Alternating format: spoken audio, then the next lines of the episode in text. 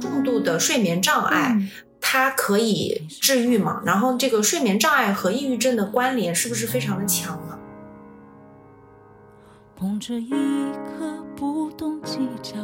其实这种讲道理给建议，我们说相当于再次的去否定对方。家人在发病的时候，你可能没有关注到自己，对，很难吧？可能对很难你的把自己的情绪对切割开，对，对你的注意力全可能全在你的家人身上，但是因为这请你种负能量太巨大了。对，请你这时候也要关心自己，要抱抱自己。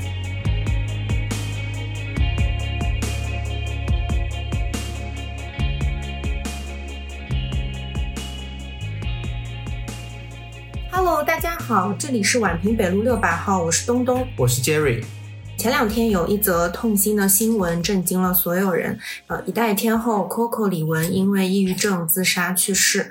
呃，我们之前的话可能很难想象这么阳光的一个人，他有抑郁症。呃，大家在痛心的同时，也对抑郁症展开了讨论。我们的听友群里面，大家也有很多的声音。才发现，原来身患抑郁症，然后抑郁症复发的问题，还有一些抑郁情绪，包括双向情感障碍的人有这么多。于是呢，我们就想着策划一期关于抑郁症的节目，希望可以帮助到更多的人。今天我们请到的嘉宾是来自黄浦区精神卫生中心的温科奇温医生，他是一名精神科的主治医师。临床医学硕士，曾经在二零二零年初的时候，作为上海第九援鄂医疗队，也就是我们国家心理医疗队，呃，赴武汉一线支援。现在我们请温医生跟我们听众打个招呼吧。Hello，大家好，呃，我是温科奇，我是精神科的主治医生，目前呢任职于黄浦区的精神卫生中心。那我在医院呢，就说平时可能有普通的精神科门诊，然后主要是用药物来干预一些患者。那么除此之外呢，也有一个精神科的咨询门诊，主要是通过咨询来去做一些干预，然后帮到我们的患者更好的康复。明白，明白，谢谢温老师。现在抑郁症患者是不是很多啊？因为我有一些朋友有这方面疾病去就诊的时候，他们都跟我说，现在的病患比之前要多很多。对的，特别是最近几年，我们因为疫情嘛，可能有很多隔离、封闭的措施，那么导致我们可能日常的生活、社交受了一些影响。那其实我们很明显的感觉到，这个疫情之后呢，精神专科的门诊的就诊量明显的有一个提升啊，特别是抑郁啊、焦虑的患者明显是增加的。嗯。那可以请温老师在专业的角度跟我们讲一下，到底什么是抑郁症，然后抑郁症有哪些症状呢？因为网上其实有很多很多很多的这种什么量表、自测量表，但我感觉那个量表做起来可能谁都有一点吧。呃，可以。那其实呃，嗯我们说抑郁情绪和抑郁症其实可能还是有一些区别。那其实提到抑郁的话，嗯可能我们每个人可能都会有抑郁。比如说，我们今天遇到一个很不好的事情，我们可能会有情绪的低落，我不开心。但是什么时候就变成了抑郁症呢？那抑郁症呢，它其实有一个特点啊，它就说它是时间更长的，我们叫显著的、持久的抑郁症状。我们临床上诊断的一个标准呢，就是说至少要达到两个星期以上。那有的患者可能一直不知道，可能拖几年才来就诊。抑郁症呢，它的核心症状呢，就是主要是我们叫与环境不相称的一个心境或者是情感的低落，还有一个兴趣丧失，这是我们说抑郁症的核心症状，而且它能持续很久。那当然了，就是说还有一些伴随着症状，比如说会感觉精力缺乏呀，比较容易累呀，可能睡很久，精力都不能恢复啊。那还有一些患者呢，会好像没有办法去嗯做一些创造性的工作，啊、或者是处理事情工作的效率也会降低啊，然后甚至呢，就是说可能会觉得很懒散，很不想动，然后总是拖延，一拖再拖。那还有一些患者呢，可能会觉得他的思考呀、注意的能力都下降了，啊，难以做出来一些决定。比较严重一点的抑郁症呢，还会有明显的自罪自责，总是责备自己，觉得啊，我做的不够好，我很糟糕，或者是觉得我很没有价值。我们也会躯体上有一些症状，比如说体重的变化、食欲的变化，还有一些睡眠。我们说睡眠的改变也是一个非常明显的特征。有的更严重一点的患者，可能就会有一些自杀的意念啊，或者是自杀的行为。那刚刚老师说这个抑郁症会持续很长时间，我已经有这样的症状多久了？需要说去引起重视了？其实我们临床上有一个标准，就是诊断的标准是两周。那其实我们说，当我们出现一个抑郁情绪，我们什么时候需要关注它？当我这些症状已经影响到我正常的日常生活了，影响到我的社会功能了，我就需要去就诊。比如说，我工作的时候，我觉得我的反应下降了。我以前可能搞创作的，但是现在我没有灵感了，我脑子里一片空白。我什么都提不起兴致来，或者是回避社交，每天待在家里不想出门。那我们这个社会功能明显有影响，影响到生活了，我们就需要去就诊。所以其实还是要尽早去医院做一个诊断。对对。我想请问郭老师，现在我们临床上面有发现抑郁症的诱因到底是什么吗？我看微博上面也有评论说，有些人可能是真的就是因为他的状况很糟糕，他的比如说家庭不幸福、离婚啦，或者呃学习成绩不好啊什么这种导致的抑郁，还有些人他明明家庭也很好，然后收入也很好。一帆风顺的，就突然就抑郁了。那抑郁的机制它到底是什么呢？其实现在医学上呢，对抑郁症它的病因以及发病机制呢，其实研究的尚不是特别的清楚。但是从我们临床整体的观察下来呢，就是说考虑有一部分是遗传因素，大概占到百分之三十到百分之四十左右。那还有就是说其他的呢，就是有一些生物啊、心理社会的交互作用，比如说。这个人他的性格特征可能有一些抑郁的气质，总是想一些消极负面的事件，然后甚至不愿意表达，容易比较内向。还有呢，我们说的就是，哎，生活环境、家庭养育的这个过程。那比如说，啊，从小父母可能有一些比较严苛啊，追求完美这种养育啊。还有呢，就是一些应激的生活事件，比如说我们说离婚呐。丧偶啊，还有一些比如说重大的事件有失利呀，这些都可能让我们突然进入这个一个抑郁症的一个状态。哎，那是不是还有可能有些药物也会引起抑郁？像 Coco 李玟，他是之前是有打促排卵针嘛？嗯，就是这个药物是不是也会有加重这个风险因素？对，有些药物它确实也可能会导致抑郁。有一个降血压的药叫多塞平吗？啊，那个药可能就是它会导致一个我们说情绪的低落啊。汪老师，我其实一直有个问题，我们到底怎么去区隔抑郁症和双向情感障碍呢？因为双向情感障碍它也有一些时候是表现出来抑郁嘛，他焦虑的这部分时候，临床老师可能又很难去抓到。我们自己有没有什么办法可以给自己先稍微定一个诊断？我可能是双向，还是我是抑郁？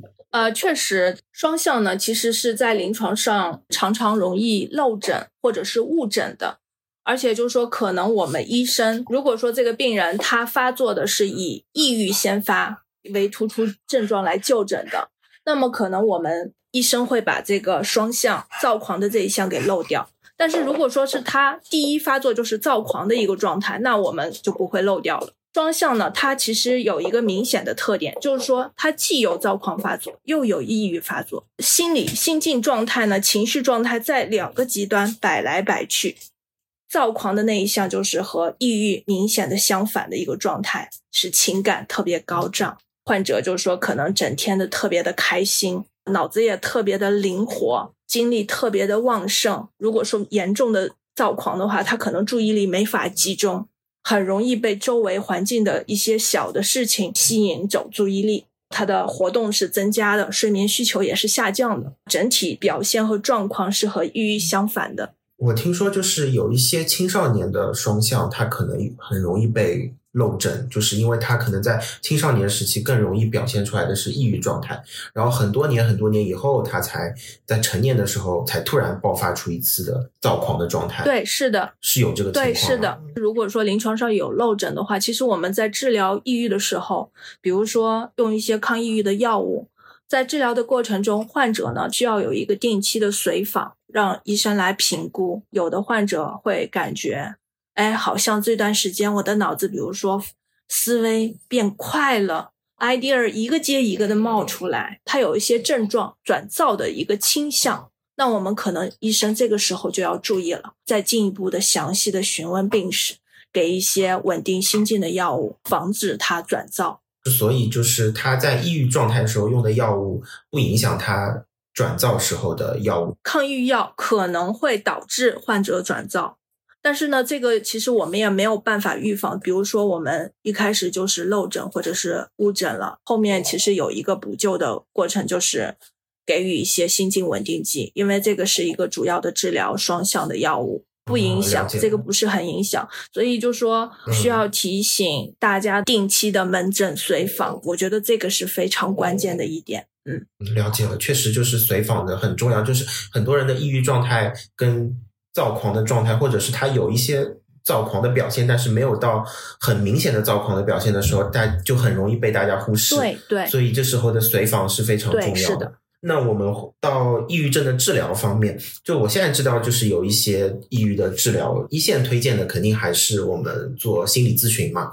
中重度的抑郁症上面，目前临床上面有一些解决方案吗？就像您说的，轻症的时候，哎，其实可以考虑单单的用心理治疗来解决。那么一旦上升到中度或者是重度，这个患者可能有明显的，比如说一些躯体化的症状，还有一些他消极的观念啊。消极的行为啊，那可能我们就需要药物、心理治疗同时干预。那在药物、心理的基础上呢，其实还有一些物理疗法，比如说我们说的 MECT 无抽出电休克治疗，是改善那种重度的抑郁非常效果非常好、非常明显的一个治疗。那还有就是说经颅磁刺激，这个也是可以的。讲到那个 MECT，我一直印象里这个东西蛮可怕的，就是要电击。电击。现在这个 MECT 是，就是好像是说是都在麻醉下面做的，是吗？对对，它是对它是麻醉下做的，然后其实也它的机制呢，大概就是就是说我们人为的去诱导患者的大脑皮层去放电，促进脑细胞发生一系列的电生理的变化，通过这个来消除一些情绪的问题，还有一些我们说精神病性的症状，这个效果还是蛮明显的，嗯。哦，那 MECT 现在进医保了吗？呃，也是，都是 我们这些常用的疗法，其实都是在我们医保范围内的。嗯，因为我们有粉丝呃在群里跟我们说，MECT 还蛮贵的，临床上现在大概的均价一千块左右一次原价，但是医保可能报销下来就没有那么高了。哎，哦，那那还可以。那大概一个疗程要做多少次？呃，一个疗程大概是十次左右。做完 MECT 之后，重度抑郁是可以得到比较明显的改善。对对，因为联合治疗嘛，它属于是一个联合治疗，所以在之后呢，我们还是要继续吃药物。就说在整个过程中，我们是药物和这个一起来的。那温老师可以跟我们分享一下你自己接诊过的康复效果非常好的呃患者的这个案例吗？这些患者现在他还在坚持吃药和治疗吗？或者说他们还做了其他的哪些努力呢？大家都知道，我在临床上其实就是除了用药，家庭治疗更多一些。因为其实我们在临床上之前有一个观察，就是很多患者可能他在住院期间，然后药物调整到一个合适的剂量，然后病人恢复的也不错，那他回到家里，可能没多久他的病情就又会出现一个反复，那可能就会需要再次住院。可能环境对于这个患者是有很重要的影响的。前一阵儿可能就治疗了大概有半年左右的一个孩子，他在青春期的时候，那父母是离婚去瞒着这个孩子，就导致孩子在父母离婚的这件事情上，他自己觉得他什么都没有做，而且他觉得他被自己最信任的人欺骗了。那最后，这个孩子，嗯，父母离婚以后呢，他跟着单亲，经历了一些事情，可能爸爸也没有给到孩子更多的关注，那导致这个孩子可能在学校啊、生活中啊遇到一些挫折，或者是学校的霸凌，没有一个成年的保护者去给孩子保护嘛，所以这个孩子有一个非常的严重的抑郁的情况，情绪非常的不稳定。然后事情其实已经过去六七年了，但是好像这个孩子一直停留在过去受伤的那个阶段的一个状态里面，对父母呢也是非常的愤怒，充满着不信任。那就是这样一个孩子来到医院，其实评估下来就一个重度的抑郁，他对自己也是觉得很无助、无望、没有盼望，常常的就是情绪非常的容易激惹，然后常常扬言啊，我要去把过去的那个学校的霸凌我的老师、同学杀掉。看到就是这么一个孩子，后来在临床上我也是就是说开展了家庭治疗，因为父母已经分开了，而且妈妈已经嫁到外地去了，爸爸和孩子一起来。那通过一个家庭的治疗，大概治疗了半年左右的时间，那这个孩子就说情绪跟过去有一个和解，跟爸爸的关系也有一个缓和，达到一个原谅，然后去学校这样的一个状态。但是呢，他现在就是抑郁药物还是在吃，因为我们吃的抑郁药可能需要一个规范治疗，我们说有一个疗程。因为这个可能和我们大脑里面的一些神经递质啊、受体啊有一些关系，这样的话可能才会尽量减少未来的复发的概率。康复的前提是要规范就诊，首先他的痛苦需要被看到。对对，是的，就是是的。他被看到了的话，已经是踏向治疗治愈的很重要的一步了。对对。一般有求助意愿的，我们说，其实抑郁症患者他其实自制力还是不错的，他知道自己不好。大部分的患者应该还是愿意求助的。因为我身边也有一些朋友有抑郁症，他也有吃一些抗抑郁的药物，反拉辛之类的，还是不可避免的会有一些副作用，比如说恶心啊。头晕啊，什么这种这种药物的副作用，我们有粉丝提问，会不会随着时间的延长，它会逐渐减轻呢？从我的临床经验看下来，其实这个副作用其实还是蛮小的，持续的时间它是有一个适应期的。可能就像，因为我们用药其实也是小剂量起用，一般的患者大概在一周左右，一周左右十天，那他这个副作用可能就会完全的适应。这些副反应并不是说每个人一定会出现，也有患者一点都没有。嗯，也就是随着药物的迭代，其实副作用已经越来越小了，就大家不用那么害怕吃抗抑郁的药物。对对对，现在我们临床上一线的用药，就是说它的它是新药嘛，副反应都是非常小的，然后也都比较温和的药。如果我们在吃药的话，怎么样判断这个药物是否？是有效的判断的那个主要指针是什么呢？如果说出现了什么情况，可能是需要换药了。首先，我们判断药物是不是有效呢？还是主要通过我们的症状是不是有改善来判断。可能我们说需要有一个疗程，因为我们就说精神科的药有一个特点，它大概的起效的时长大概叫十天半个月，才开始达到一个稳定的血药浓度。它开始逐步起效了。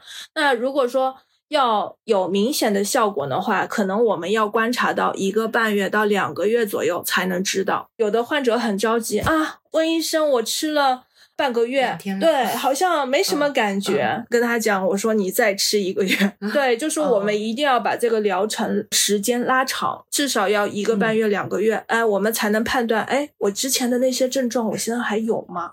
是不是有改善？是不是有好转？如果说是这样的一个情况，那么我们是认为它有效的。那因为我们在治疗的过程中还要逐步的增加剂量、调整剂量嘛，所以我们这样的话考虑这个药是有效。如果说是达到这两个月了，哎，效果好像还是有一些残留的症状，然后改善也不明显，甚至消极的意念还是很重，那么我们可能还是就考虑要换药，可能这个药的效果反应就是不好。嗯，明白。所以差不多是两个月左右。对对，是的。我们也有粉丝是有抑郁症的，然后他想问说，哎，在吃药期间，在治疗过程中，如果情绪低落、频繁的这种烦躁、想发脾气，到底是应该压抑他自己的情绪呢，还是顺应这个情绪让他爆发呢？首先啊，就说我觉得吃药期间，如果还是有情绪低落、呃烦躁、想发脾气，那我们要看看它是什么原因，到底有没有这个诱发事件。待在一个糟糕的环境里嘛。如果是待在一个糟糕的环境里面，那我们可能就是真的是要改变这个环境了。这个环境不利于我们康复。但是呢，其实我们说一直不建议去压抑情绪。我们心理学讲究说去表达情绪。我现在嗯很生气，我要告诉那个，比如说让我很生气的人发生了什么，他做了什么让我很生气，就可以提醒他，嗯你能不能不要再那么做了？对于这样的患者，我还是建议啊，药物去辅助心理治疗。生病嘛，反映出来我们过往的有些模式、人际互动模式啊、认知模式，可能是需要调整。可以做做家庭治疗呢，也可以帮助患者调整生活的环境，说使得家庭所有的成员都可以参与进来，给到患者更好的支持。嗯，所以一个健康的心理的一个状态，就是环境也非常的重要。对对对是的不只是要自己努力去治疗，嗯那你身边的人也要配合，给你营造一个比较好一点的环境，你才能更好的康复。嗯，对，这个环境其实还是蛮重要的。那前面温老师也一直提到的心理咨询，我其实之前也有做过一次心理咨询，但价格挺贵的。嗯就我不知道正规的医院里面是不是有心理咨询门诊，这个项目有没有进医保？或者说，我们除了寻求一些，因为现在什么 app 也很多，寻求一些这种商业的途径之外，说我去医院里面的话，去看心理咨询的门诊，我要怎么样走一个流程？嗯因为我们国家最近几年嘛，就说要建设基层的心理卫生服务体系。其实现在就说很多医院都是有心理门诊的，然后精神卫生中心，呃，尤其是必须要设置这个门诊。我们在医院里基本的治疗的费用其实都是被纳入医保的。个人觉得，就是说还是能够在大家的普通百姓的承受范围内。还是有一些稍微便宜一点的心理咨询的一些途径，在医院里面还是可以获取的。对，是的，是的。那比如说我自己自测下来，我其实没有到抑郁症的诊断标准，就是可能有一些抑郁情绪或者有一些呃心结没有打开的。这么说的话，我可以去医院的这个心理咨询做项目吗？我会被打上，一定要被打上抑郁症的诊断吗？呃，这个不会。你是说在这种状态下，可不可以去去医院去咨询，是吗？对对对对对就对他怕的是这个东西进了他的病历系统，对，就是买保险有问题。这个可能会影响。如果病例中出现抑郁啊、焦虑一些敏感的字眼，可能是会影响到买保险。但是如果说是你具体的去咨询一些事情，比如说发生了什么，最近有一些什么，我觉得这个还是可以的。然后我觉得也可以跟医生提出来，把这些敏感的词淡化一下。嗯，嗯了解。所以各位听众听到这里，告诉大家，我们如果是想要有心理咨询，不知道去哪里找的话，可以去精神卫生中心这样子的公立的医院里面去寻求一个帮助。呃，它在扣除医保之后的费用还是比较合理的，比较便宜对，的。而且医生也会尽量帮助你淡化这个概念。如果你确实没有达到那个诊断标准的话，对对对对对，是的。那想问一下，就是我们的温老师，因为我身边的有很多朋友，还有我自己有很多患者，都是有一些睡眠障碍的人。那老年人的话，因为可能呃神经功能比较脆弱了，所以就会有。但是很多现在的年轻人也有很多，所以想问一下温老师说，重度的睡眠障碍，嗯它可以治愈吗？然后这个睡眠障碍和抑郁症的关联是不是非常的强啊？重度的睡眠障碍其实是可以治疗的，和我们的生理变化有关。比如说，我们上了年纪的人，他这个睡眠需求可能就是少的。抑郁症呢，其实它是可以治疗，但是呢，我们要特别强调一点，可能它容易复发。发生抑郁，它可能过往的一些经历模式，它是有一个习惯。说我们为什么会建议临床上，哎，药物和心理治疗联合治疗呢？就是希望去改变一些过去的不那么好的模式，尽量的减少它这个复发的概率。嗯，就是从源头上去找他为什么会有抑郁。对对只是只有吃对药。是的是的明白明白。如果说我们已经患了抑郁症，并且治疗好了，那怎么样去防止他抑郁症复发呢？嗯，那在这里我就是想跟广大的听众朋友们讲，就是说我们需要提升自己的心理免疫力。这个时候呢，就是我们又要提到心理治疗了。心理治疗的可能能够帮助我们去推导过去一些不良的模式，去重建一些比较好的，比如说人际关系互动的模式、认知的模式。我们就想说，怎么样去自我判断？对，因为现在网上的一些量表纷繁复杂，温老师可以推荐一些正规的一些量表，可以让我们自己做一个初筛吗？大家在网上自测，那么我们可以参考一下我们自评量表，抑郁的自评量表、焦虑的自评量表，以及有一个 SCL 九零症状自评量表。我们普通人抑郁和焦虑自评量表可能会比较容易得到结果，但是那个 S L 九零，因为它的下条目比较多，可能会麻烦一点。医院去做，它会出一个详细的报告。嗯，它有一些算法嘛。嗯，就还是可能需要去医院就诊会比较对对对，有一个评估，有有一些症状出现。而且我在这里特别要提醒一下我们的听众朋友，我们的评价量表。不能说我评价出来我就是那个问题，不是用来诊断的，只是说筛查我可能有一些抑郁和焦虑的症状。具体的诊断呢，我们可能还是要以医生的客观的判断，然后详细的精神检查为准。嗯嗯嗯，我们就想说是如何去对待说身边患有抑郁症的人。呃，我觉得需要给到我们的患者一个陪伴。理解、尊重，还有接纳，注意不要讲道理或者是给建议。发现啊，很多人很擅长的，哎呀，你要想开一点，你就是想不开，你就是怎么怎么样。其实这种讲道理、给建议，我们说相当于再次的去否定对方啊，你做的不够好，因为你做的不够好，所以你变成了现在这个样子。如果我们一个人抑郁的话，听到这些评价、这些建议。可能情绪会更加的糟糕。我们作为去陪伴身边的抑郁症的朋友或者是家人，我们只需要做一个稳定、安全的容器就好了。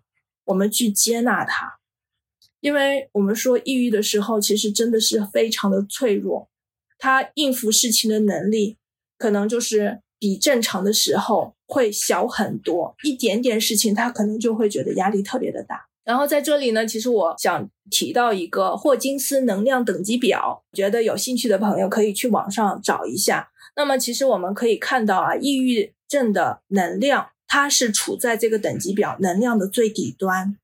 比如说有些内疚啊、悲伤啊、羞愧呀，或者是无罪和绝望。那我们如果说是想要更好的去帮助到我们的抑郁症的患者。那我们就需要给对方输入一些积极的能量，我们就可以从那这个能量表的等级上面去看，比如说给他爱呀、尊重啊、鼓励呀等等。但是呢，就说提到这个爱呢，我觉得需要大家去看到我们这个抑郁症患者他需要是什么。简单直接的一些办法呢，就是可以直接的问，哎。我可以为你做点什么吗？那我觉得抑郁症的患者听到这样问，他可能会觉得很舒服。哎，有人陪着我，有人还很尊重我，他还在询问我、关心我。那我们也可以告诉对方说，无论你需要什么，我一直都在。其实我觉得，当我们这样回应抑郁症患者的话，他们的心里都会收到一些正的能量。然后我们也有一些朋友跟我们讲说。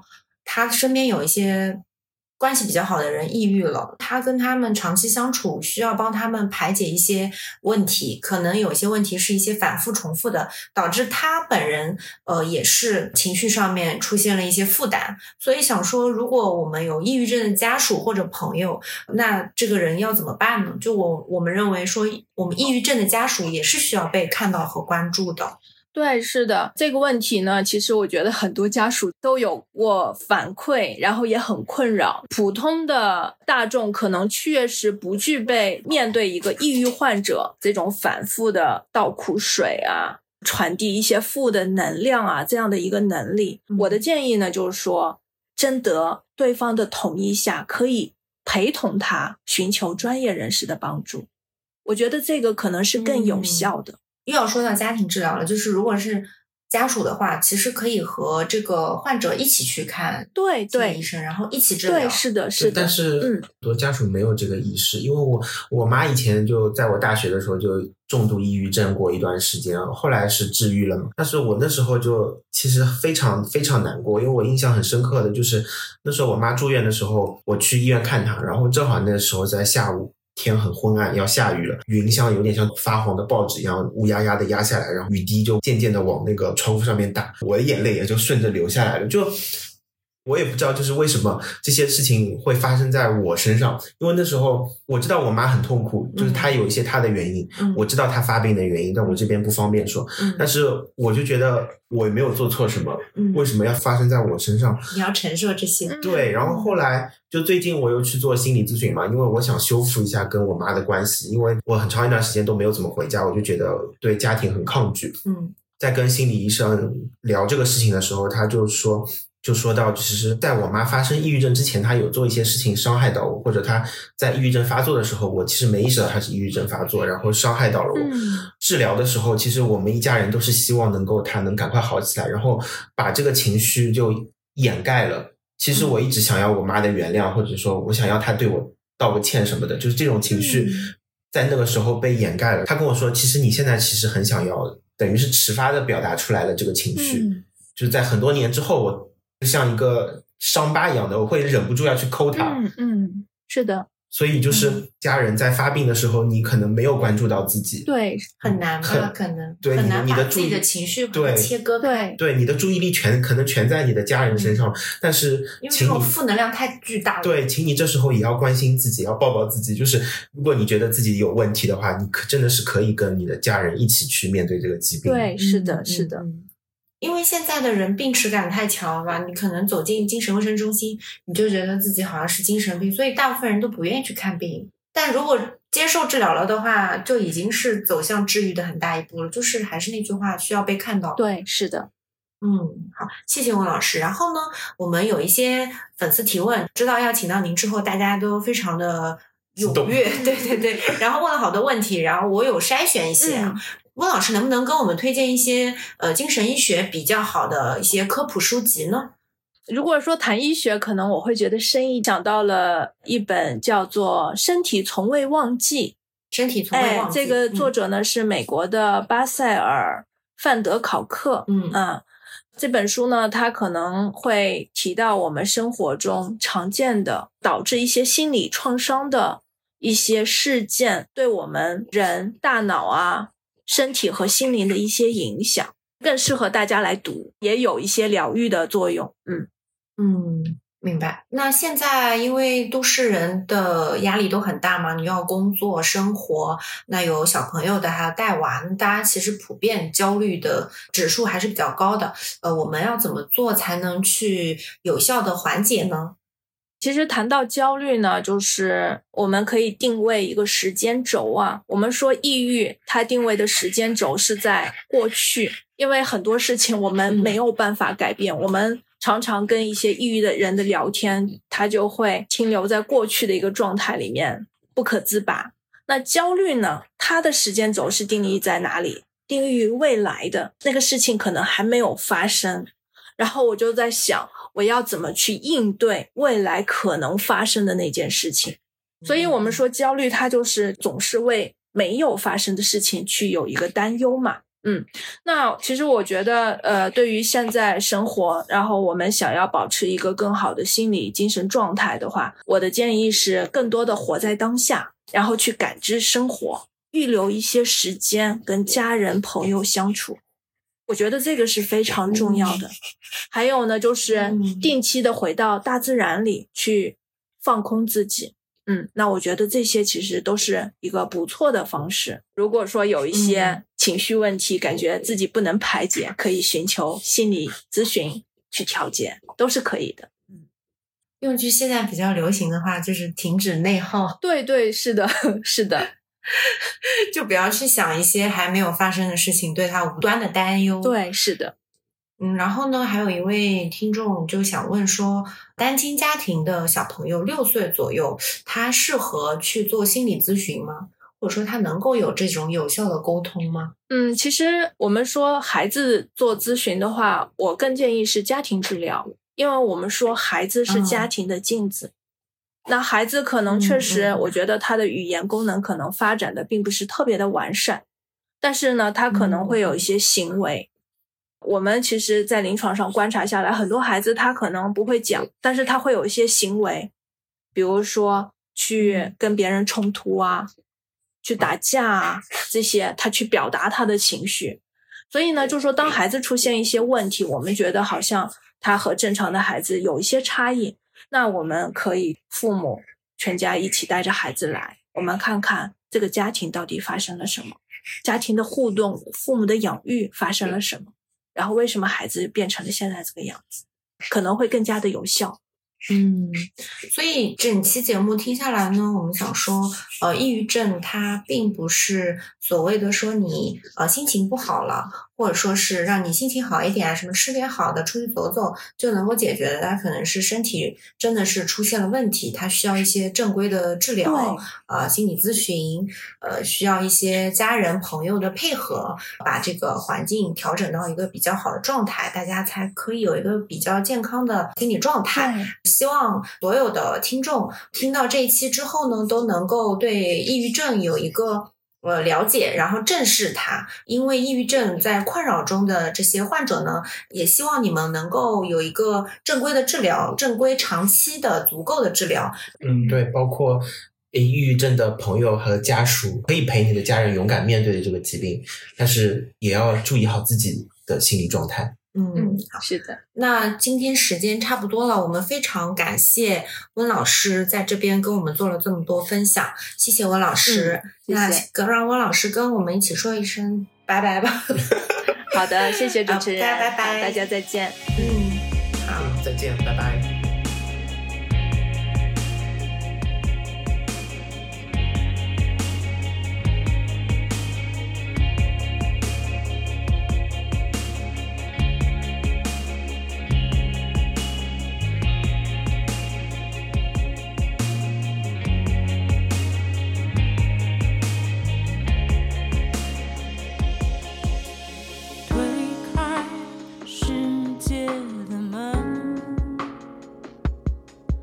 你是站在门外怕迟到的人，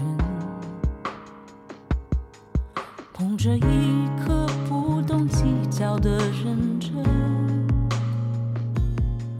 换过你的眼睛，这无畏的青春。左手的你呀，右手的你呀，只记得花一扇，世界本该是你。醒来的模样。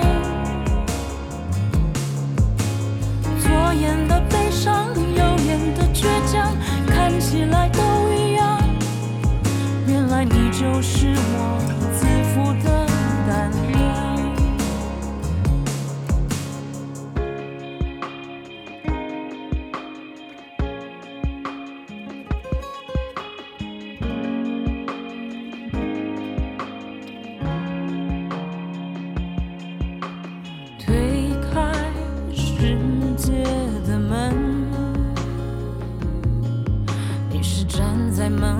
最孤单的人，